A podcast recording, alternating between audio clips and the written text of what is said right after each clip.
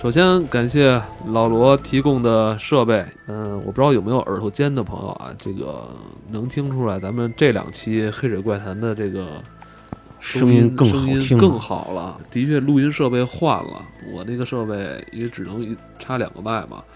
后来来老罗这儿录音，老罗那个大老板，我操，这大手一挥，我操，几几千块钱的那个设备就给置办了。从小就等这一刻。这就算那个长辈对晚辈的爱戴吧。嗯，嗯，上海咱们念点留言跟来信吧。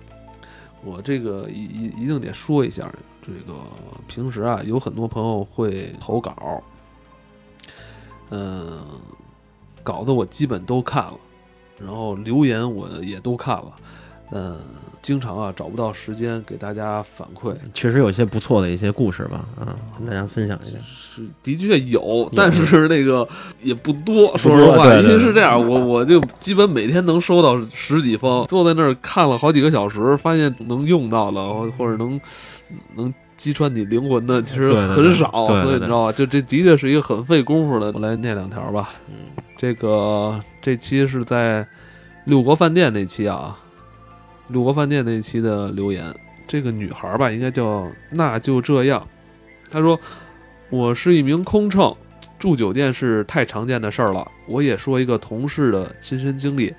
有一次成都过夜，航班上我看我们组的一个男生脸色特别不好，我还调侃他说晚上去哪儿野了，没睡好吧？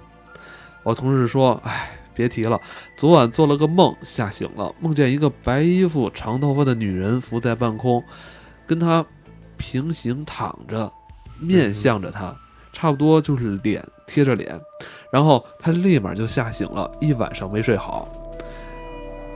这还不是最恐怖的，然后同组另一个女孩听了，马上就问他：“你是不是住在某某某号房？”男生说：“你怎么知道？”女孩说：“前两天我姐们儿成都过夜，就住在那个房间，她晚上跟你做了一模一样的梦。哇塞，酒店的事儿，酒店的事儿，又是酒店的事儿酒店的事儿。其实是不是他们俩就是互相看的在梦里？咱们再说一个啊，这个这个还叫发光的苏颜。祝我最爱的人今天生日快乐！我被他全平台拉黑，我知道他爱听黑水怪谈，希望他能看到我的留言。如果能给彼此一个机会，希望他能通过我的好友请求，我用心去努力挽回了。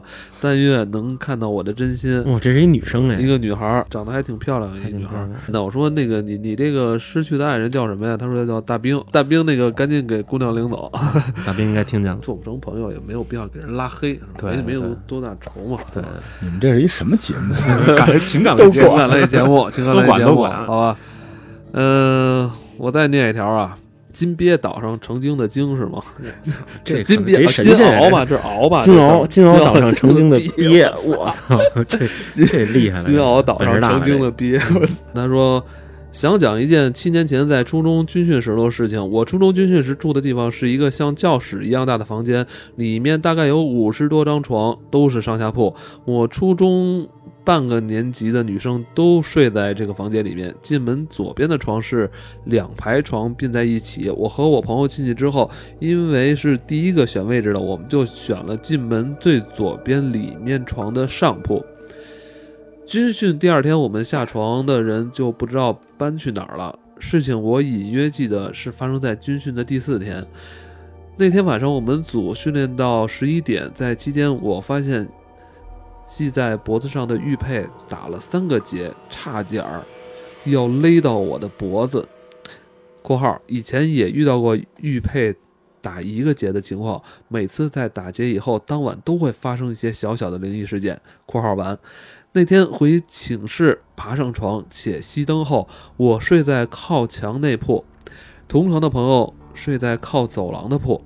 正在要入睡的时候，突然整个床铺开始震动起来，感觉是有人在非常使劲的爬我们床的梯子。那东西似乎非常用力的爬了三个台阶以后，我的朋友翻过身看向那个楼梯，就听见有重物掉下地的声音。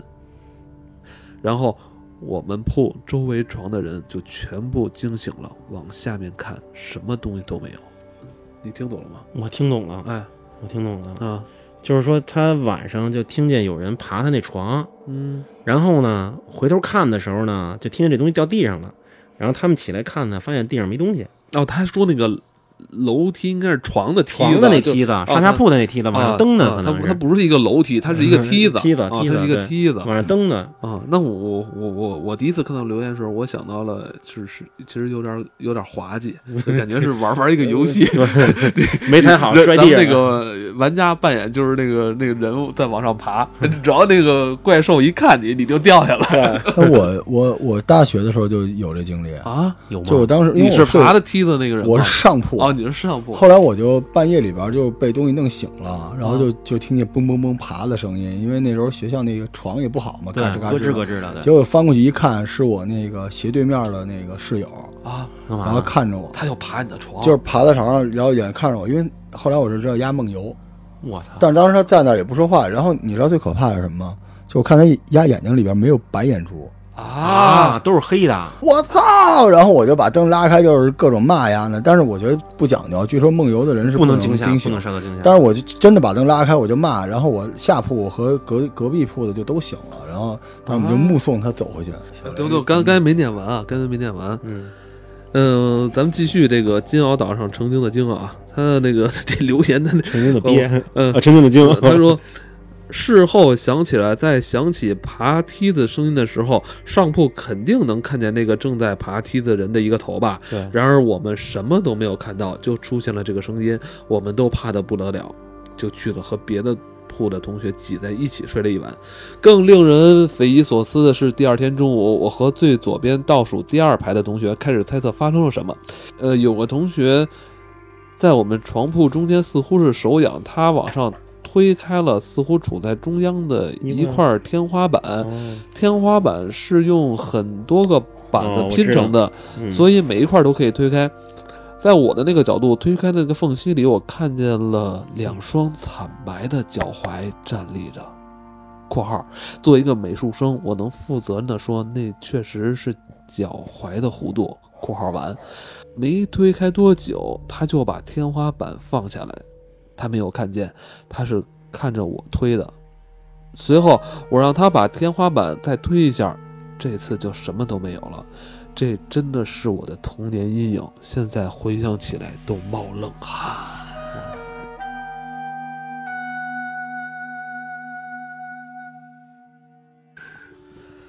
呃，还有那个 Angela 啊，他说听说过关于酒店为什么容易聚集阴的物质，是因为本来酒店这样的房间就不是给人类设计的。没发现宾馆没有厨房吗？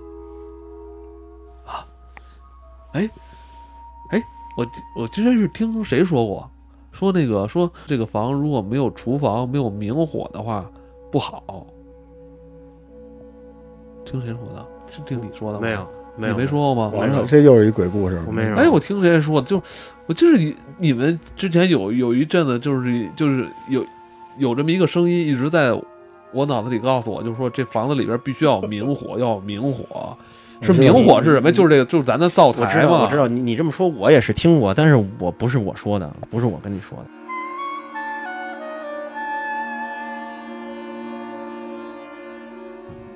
你可能是房屋中介告诉你的，啊想让你买一大房子。对，嗯那有很多商住两用的房子是没有厨房的，对是没有那个燃气的。对对对你说的对，是嗯，你刚才说的这对，包括那个卫生间也是，有水的地方、有火的地方都要有。我再念两条吧。嗯他说：“说到网吧火灾啊，让我想起上初中的时候，我们是发生过一起网吧火灾，那是一个黑网吧。老板把自己的房子改造成网吧，一种说法是网吧太吵影响到邻居，一种说法是别人眼红他的生意，还有一种说法是老板得罪了不该得罪的人。总之，有人往网吧门口泼汽油放火。”可能最开始只是想吓唬吓唬老板，结果火势一烧起来就控制不住了。当时老板出去了，因为害怕工商局来检查，所以老板把门也反锁上了。在而网吧的二楼啊，所有窗户也安装了防盗网，最终一屋的人基本都捂死了。啊，这个网吧火灾啊，真是挺常见的，啊，但是现在少多了，因为现现在去网吧的人也主要是宽带普及了，哎对真是谁去网吧？来，我抓紧时间啊！再念一条啊，与黄艳秋飞行的那集啊，他是就着黄艳秋这个事儿来说的。他说这个事情，我记得有人说过一个原因，就是这位仁兄实际上是自己去的，自己出去闯一闯，只是到了大城市迷了路，只能去求助他人。他回去后怕人笑话，就编了这么一个理由。然后同村好像是有个人比较喜欢研究 UFO，觉得是个好机会，就把这个消息爆出去了，然后就来了很多记者采访他们。啊，这两个人觉得有利可图，就继续骗钱，最后家喻户晓了。这黄彦秋的一个说法吧一个，说法，嗯那好像老罗不太高兴，打打碎了他那个。这肯定是俩从现在穿越回去的，现在网红都这样。但我估计那年代要是他们敢这么做的话，可能已经给毙了。嗯啊，这还有啊，有一个叫不爱用的朋友，他这个这这他这个说法就更逗了啊！我就一个感觉，那两货啊太不仗义了，管接不管送回去。这事儿有几个关键问题：在没有实名制的1977年，旅游坐火车的费用是多少？回河北的票最后谁出的？三次出游拉屎撒尿都在哪儿？什么中国 UFO 研究协会就是个民间俱乐部而已。你换刑警大队上手段审他一次，什么实话都说了。嗯，应该审审啊，应该审审应。该审审嗯，我所以我就特别关注黄彦秋现在是一什么状状态，是吧？？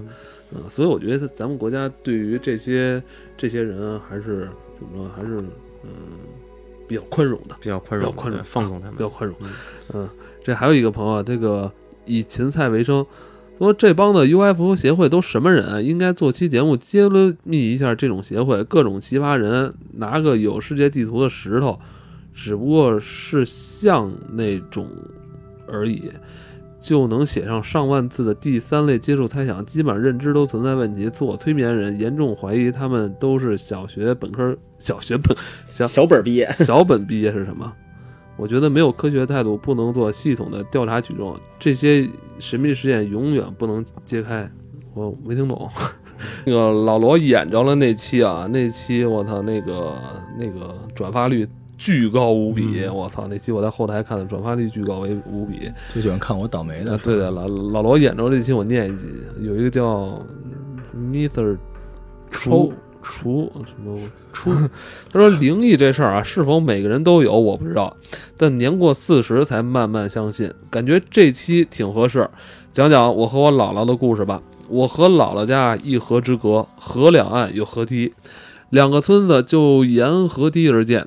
二零零六年初秋，我在山东滕州打工，一个夜晚做了一个梦，我记住了，记住了两个画面，一个是小舅骑着摩托车急匆匆越过他们村外的河堤，第二个画面是小舅开着他家的三马车，急匆匆往县城赶，看不太清，但感觉车上的被子底下有个病人，总感觉不好。第二天一早就给打电话给我老婆，接电话是小舅子，他回答是他去了我姥姥家吊丧，我姥姥去世了，心咯噔一下，泪水流下来。我接通老婆电话那一刻，我哭成了泪人。后来我问小舅，他也证实了他家有摩托车，不言而喻，我都懵了。哇，这这厉害，真厉害。这我就特别相信，嗯身边很多这种事。对对对，我身边也有这样有人离世，他走之前跟你在发生一个小互动，对，哦，还有还还有啊，再多说一个，这个也还有一个朋友说，哎呦，雷老板这衣服什么时候卖啊？怕抢不到。哎呀，能抢到啊，能抢到。第一个就给你广告。再念一条啊，呃，这个叫如的朋友，他说前两天跟老师去五 A 出差，晚上饭局，一个女生喝多了，喝到断片那种，我也喝了不少。晚上我俩住的尾房。当时我就打电话问前台能不能换，前台说没有了。那个女孩喝得不省人事，还吐了我一身。我把她和我的衣服都洗了。半夜五点多的时候，我听到我身后有哭声，我是背对着那个女孩的。我一摸耳塞掉了一个，哭声是那个女孩又细又长的哭声。我本来就生气，被吵醒了更气了。本来不想理，但是那哭声持续了好久，我直接坐起来骂。那女孩被我骂醒了。我说你哭啥哭？他说我没哭啊。然后我戴上耳机又睡了。现在回想起来，还真是一身冷汗。我隐约记得那哭声断断续续，说了些什么。我当时也太困，不记得了。呃，我有两个问题。哎，第一是你出去喝酒，为什么要带过夜的装备？不出差嘛，出差，这本身也是一女孩，两个女孩哦儿，这是女孩两个女孩第二个就是，我觉得这声儿可能就是他耳机里的声音。他戴着耳塞耳塞，耳哦塞，而我也有戴耳塞的习惯，我也喜欢戴耳塞。啊，你你戴耳塞因为是怕那个呃，你被自己的呼噜给吵醒 不是，啊是因为我妈刷碗，她老喜欢在夜里刷。我妈啊！啊，我妈夜里特别，我妈喜欢夜里两三点起来刷碗，滴了咣当的，然后我就必须得戴着耳塞子这太可怕了吧！啊夜里啊，是吗？真的确确定是他是我妈不是真确定，因为我在小雷家，小雷请我吃过，在家里吃过涮羊肉啊啊夜里刷碗，嗯，我们那天是从中午那天是我妈夜里刷的碗我们我是中午到他们家开吃到晚上七点多吃到晚上七八点钟。啊。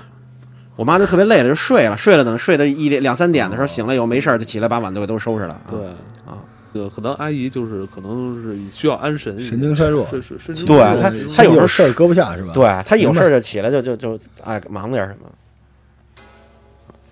行吧，咱们有很多留言啊，都非常好，我这个来不及念了。咱们今天这期节目啊，也二十分钟了啊，咱们没事还有十分钟，有十分钟，咱们咱咱再聊一个故事啊。哎今天那个还是可以聊一个的，聊聊一镜子，就咱们聊个镜子。聊个镜子的事儿。嗯，对，镜子的事儿来开始吧，镜子。啊，对我这、呃也不用太快讲啊，就这件事儿、嗯特别简单。这是一朋友，这朋友啊跟我说呀，他小时候啊，呃，特别奇怪，他姥姥家为什么有一面大镜子？呃刚才你也说了，其实你姥姥家也有是吧？我家你们家就有我小时候住的那个家，就一进门以后，他现在现在那个镜子也有也有，但是呢，当时呢弄这个镜子呢就不知道什么原因。现在看见这镜子的时候，这镜子上面前面就已经就搁了好多杂物，就有把这个镜子挡了一半了。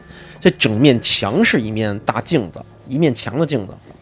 后来呢，这是长大了，现在也挺大了，就问姥姥，就有呃问姥姥说这说姥姥为什么咱们家这有一个大镜子呀？就是贴这个镜子，是因为咱家小嘛？因为好多饭馆里边喜欢挂一个镜子，就是显得空间稍微大一点，不那么拥挤。他说是不是因为咱们家可是咱家客厅也不小啊，为什么要挂这么大一面镜子呀？就感觉特别奇怪，就想问姥姥。后来呢，姥姥呢就想起来一件特别特别旧的事儿，特别旧的事儿。那个时候是怎么事儿？怎么回事呢？是有一年，呃，有一年干嘛呢？呃，有一年啊，呃，有突然的是有一天晚上，就是没有前因没有后果的，突然有一天晚上，那个时候他姥爷还在还在世还活着呢，也是突然有一天晚上，他姥爷醒了以后，看见他姥姥干嘛呢？看见他姥姥以后站在这门那儿，就抠这个门，就抠这门这个把手。那个时候那个门不像现在这个特别旧的那种铁把的那种门，就抠这么，就一下一下的扒拉这个门，就好像有点儿，嗯，拽这个门没拽着，然后就一直在那扒拉。然后老头就看着他说说说老伴儿，干嘛呢？上厕所呀？然后呢，他老伴儿也不说话。老婆儿，老就是就是老婆儿，干嘛呢？然后呢，这时候呢，他呢，老太太呢，就把这门呢就扒拉开了，扒拉开呢，老太太呢就自己溜达出去了，溜达出去呢，然后他老头呢听着说是不是上厕所去了，然后也没在意，然后一会儿呢，老太太又回来了，回来了以后躺床上就睡着了。第二天呢，老头就问这个老太太说：“你昨天晚上干嘛呢？就是在那个扒拉那门。”他说：“我没扒拉门啊。”他说：“你昨天晚上是不是起夜了？”他说：“我是起夜了，就是我起夜，我记得我上了个厕所，然后回来做了一个怪梦。”他说：“做什么怪梦？”说：“我梦见咱们家就有好多人从那个客厅走，我就站在那客厅看他们，就好多走走走走走。后来早上起来就我就醒了，醒了以后就也没觉得什么。他说：“那你是不是做噩梦了？昨天晚上我看你在这扒拉门。”他说：“那我真不记得了。”这是最开始的一件事儿。然后呢，第二件事儿呢是怎么着呢？第二件事儿是这个老太太呢上对门啊串门去，串门呢进了家呢都是老邻居，然后呢进了门就想聊天儿，一进门呢发现他们家突然跟原来不一样，为什么呢？他们家一进门这客厅这儿突然摆了一个大桌子，桌子前面摆了一个大镜子，这镜子就这样，他那天给我讲的时候给画来了，长这样，这个镜子是能前后翻的。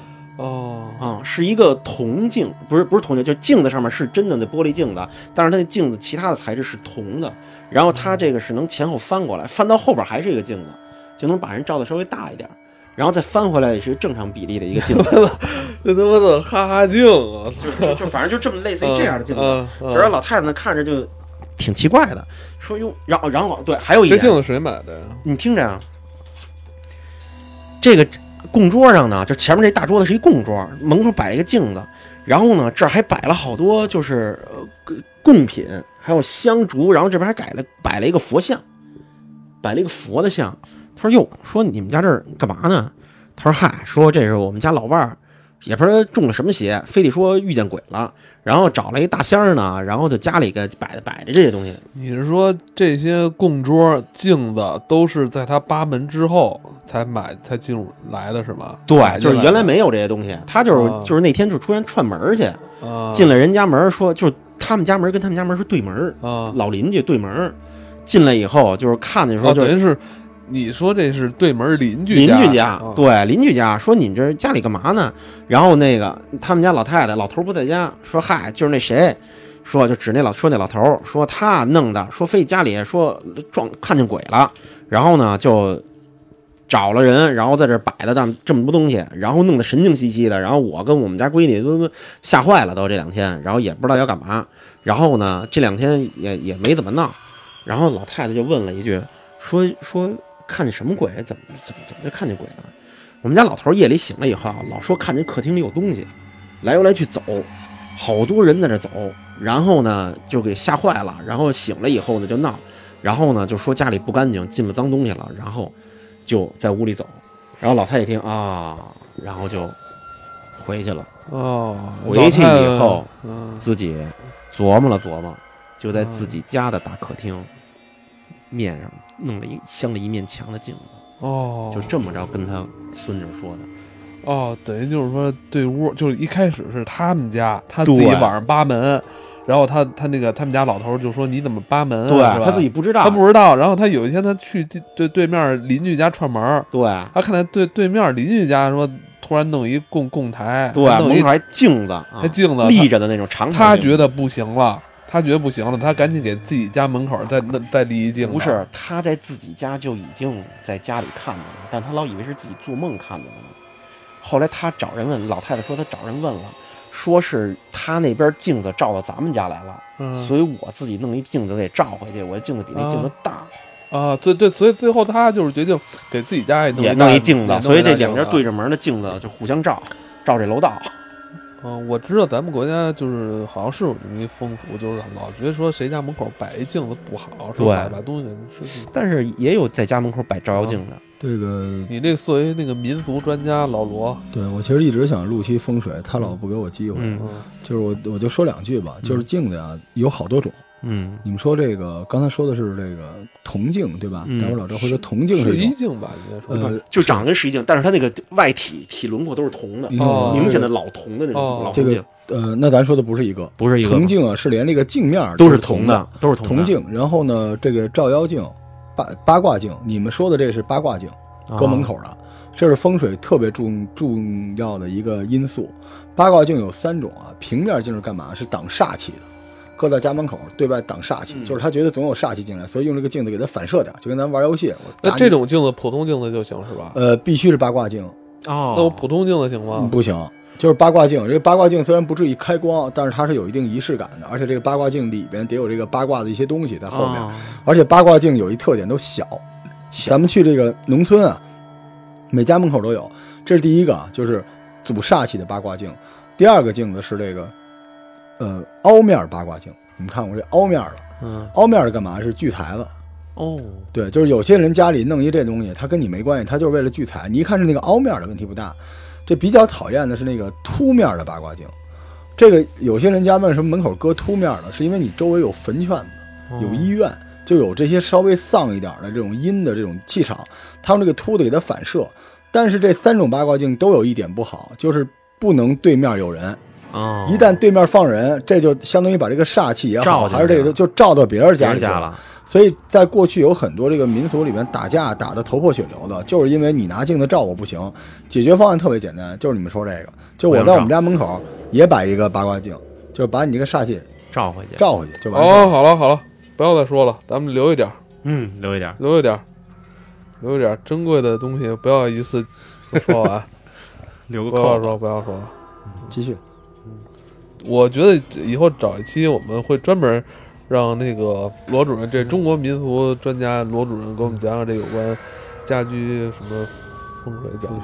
风水风水，所以这镜子就是这么摆，挺讲究。从事那个民俗好几十年了，嗯，也是，我就是那个龙母，然后前面一串名字了，是企业家是吧？然后还有 还有什么来着？民俗专家、出租车司机，呃，什么你你给封的嘛？什么国产驱魔人？驱魔人，对，然后你你们开心就好。等于这个故事后来就是有结果吗？没有结果，然后就没有什么事儿了。从此，他他姥姥说，就是从此就没有见过再奇怪的事儿，然后这事儿就结束了。那他跟对门也就没来往了，是吧？后来对门搬家走了，就也没来往了。然后镜子也就这样了。后来镜子前面就堆了好多的杂货什么的，反正镜子都快挡住了。非常讲究，不然的话又照对门了，新来一家往回照。哦后来对门老邻居搬家走了我觉得吧，我不知道你们有没有这种感觉啊？